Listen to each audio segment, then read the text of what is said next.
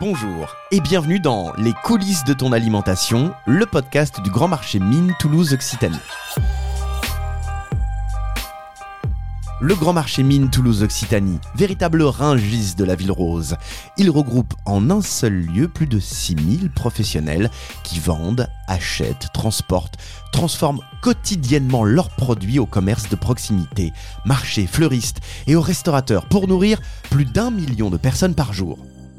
Ville dans la ville, ce ventre de l'Occitanie accueille non seulement des producteurs et des grossistes, mais aussi des restaurants, activités bien-être et sportives, des laboratoires où l'on élabore des pâtes, des biscuits, du thé, du café et des repas, et des startups, mais aussi écoles et même des prestations de services comme des agences de com, d'intérim, une conciergerie solidaire ou encore des avocats ou des courtiers. Bienvenue dans ce nouvel épisode, consacré cette fois à la formation et à l'insertion sur ce grand marché. Ouvrir ses horizons grâce à la formation. Les, les racines de l'esprit naissent dans l'estomac. Lui, c'est Thierry Marx, notre invité exceptionnel dans cet épisode. On va le retrouver très vite pour un entretien passionnant, mais tout de suite on écoute la directrice du Grand Marché, Maguelone Pontier, pour nous présenter quelques chiffres autour de l'insertion et de la formation. Au Grand Marché, nous formons plus de 1500 élèves chaque année aux différents métiers de l'alimentaire via nos 10 écoles dédiées. Former nos futurs chefs, boulangers, cavistes, fromagers, serveurs, poissonniers, commerciaux, métiers de l'agroalimentaire ou encore œnologues ou communicants, c'est permettre à tous ces élèves d'apprendre leur métier au cœur d'un écosystème dédié à l'alimentaire. Au Grand Marché, la formation rime aussi avec insertion. Nous hébergeons trois structures œuvrant à l'insertion des publics éloignés de l'emploi. Huit entreprises spécialisées dans l'emploi et la formation telles que Pôle emploi, EDAL 31 ou encore l'entreprise Synergie. 20% par ailleurs des salariés du grand marché relèvent de l'inclusion, c'est-à-dire des personnes en situation de handicap ou encore éloignées de l'emploi. Nous organisons aussi des événements tels que le SMAC, le Salon des métiers alimentaires et culinaires, avec un job dating de 700 entretiens d'embauche dans le secteur de la food. Succès qui nous mène cette année, en automne, à le délocaliser au Mirail pour un autre format.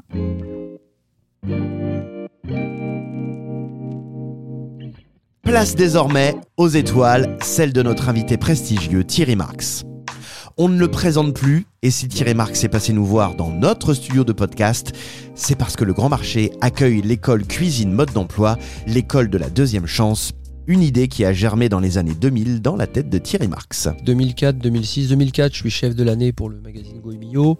2006, c'est pour un magazine professionnel.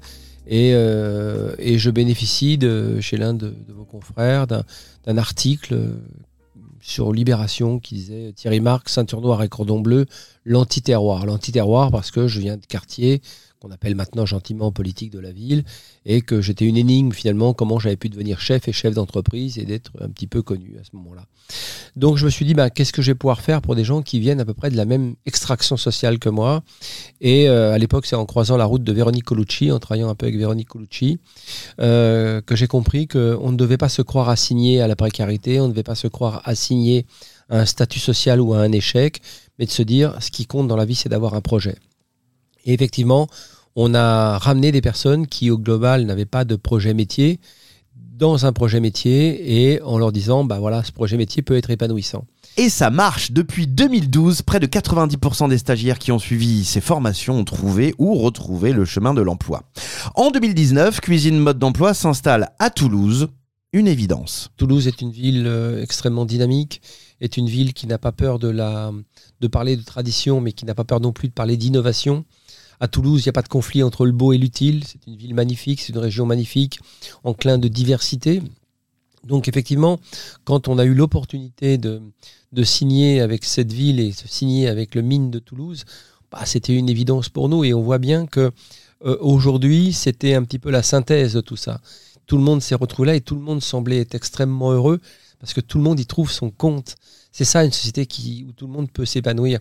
Et euh, je pense qu'au lieu de parler du, du ventre de Toulouse, on devrait, on devrait le dire, comme on le dit dans le magazine Bon, les, les racines de l'esprit naissent dans l'estomac.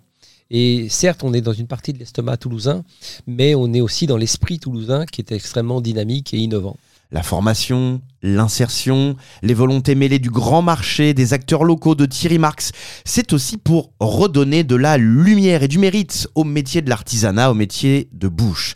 Il faut que tous les passionnés se croisent, comme dans l'école de Thierry Marx. C'est complètement vrai. Alors c'est là aussi où les routes se croisent. Il y a des gens qui ont fait des bacs plus plus et qui se disent pourquoi pas l'artisanat maintenant. Mhm. Et des gens qui étaient au départ euh, faits pour être des artisans et qui se disent bah, pourquoi pas les études. Donc c'est ces croisements finalement qui, qui fonctionnent euh, plutôt bien. Mais c'est vrai qu'on va vers une on veut revenir vers une société du lien social. C'est-à-dire que on a beaucoup digitalisé, on a créé des mondes parallèles, on a notamment créé un monde digital complètement parallèle, mais quand même, et notamment votre génération et la génération qui vient, veut avoir une relation euh, d'homme à homme finalement. Et c'est ça qui nous ramène dans les métiers de l'artisanat, de se dire, bon, c'est formidable d'avoir euh, euh, 4 millions d'amis sur euh, tel ou tel réseau social, mais c'est bien de savoir aussi avec qui je vais prendre un café demain matin. Et les métiers de l'artisanat nous permettent ça. Et ça démontre aujourd'hui au- aussi, dans ce que vous venez dans, dans votre propos, qu'il n'y a pas de conflit entre des gens qui seraient du monde de l'artisanat et des gens qui seraient du monde universitaire et du monde des sciences. Que tout ça doit vivre ensemble pour un épanouissement commun. Et c'est ça qui fait une société audacieuse.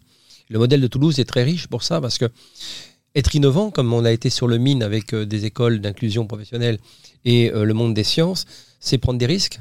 C'est prendre des risques de faire des essais, Mhm. de faire des erreurs et d'apprendre de ces erreurs. Donc c'est ces constructions-là qui démontrent que la société, elle est faite pour avancer, pour créer, pour innover, pour améliorer la vie de ces, des gens qui vivent sur cette planète, mais en même temps en acceptant par moment d'être dans l'erreur et dans la recherche. Et c'est la grande force de, de cette ville de Toulouse et de ce mine. Ici, au Grand Marché, plus particulièrement au travers des réussites de l'école de la deuxième chance de Thierry Marx, on vous l'a dit, ça marche. On a quand même demandé au chef quelques précisions. Écoutez. Nous sommes un- dans un fonctionnement partenariat public-privé. Donc on a des comptes à rendre. Donc il faut mesurer euh, combien nous remettons de personnes dans un projet métier. Et euh, nous avons des chiffres extrêmement précis que nous, qui nous permettent de- de- de- d'accéder à ces contrôles et de voir qu'on a formé 6500 personnes et que c'est 92% de retour à l'emploi parce qu'il y avait un projet métier. Et euh, donc on est, euh, on est très précis là-dessus. Et puis après, on observe que les personnes qui ont suivi cuisine mode d'emploi, boulangerie mode d'emploi, eh bien, créent leur propre réseau. Voire créent leur propre réseau de recrutement. Ce qui nous Mm. permet aussi de regarder où ils vont, qu'est-ce qu'ils font, et de s'apercevoir que 7% d'entre eux ont créé leur propre entreprise.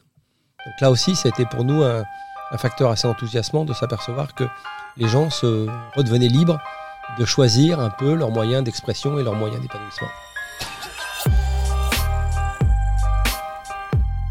Profitons encore quelques instants de notre invité meilleur ouvrier de France pour se demander comment, dans le futur, amener le bien manger dans notre quotidien. C'est évidemment quelque chose qui nous tient à cœur au grand marché et qui passionne Thierry Marx. le bien manger doit passer pas par euh, forcément par un côté élitiste de l'alimentation. Il faut euh, parler d'alimentation et parler de gastronomie. La gastronomie est un phénomène de l'alimentation. Aujourd'hui, vous avez en France 8 millions de gens qui sont à l'aide alimentaire. Difficile de leur parler de gastronomie. Il faut leur parler de bonne alimentation. Parce que l'alimentation, ça reste plaisir, bien-être, santé. Mais quand l'alimentation est plus un plaisir, mais que vous subissez votre alimentation, c'est un vrai problème. Donc il faut, par moment, arrêter avec l'élitisme de l'alimentation et de se dire c'est quoi un bon produit? Son impact social, son impact environnemental et son impact nutritionnel. Donc ça veut dire quoi? Ça veut dire qu'il faut amener les générations à venir à devenir des mangeurs et plus des consommateurs. Mm. Donc ça veut dire que dès l'école, la petite enfance, vous devez apprendre à manger. Et dans un programme pour apprendre à manger, il y a un programme pédagogique.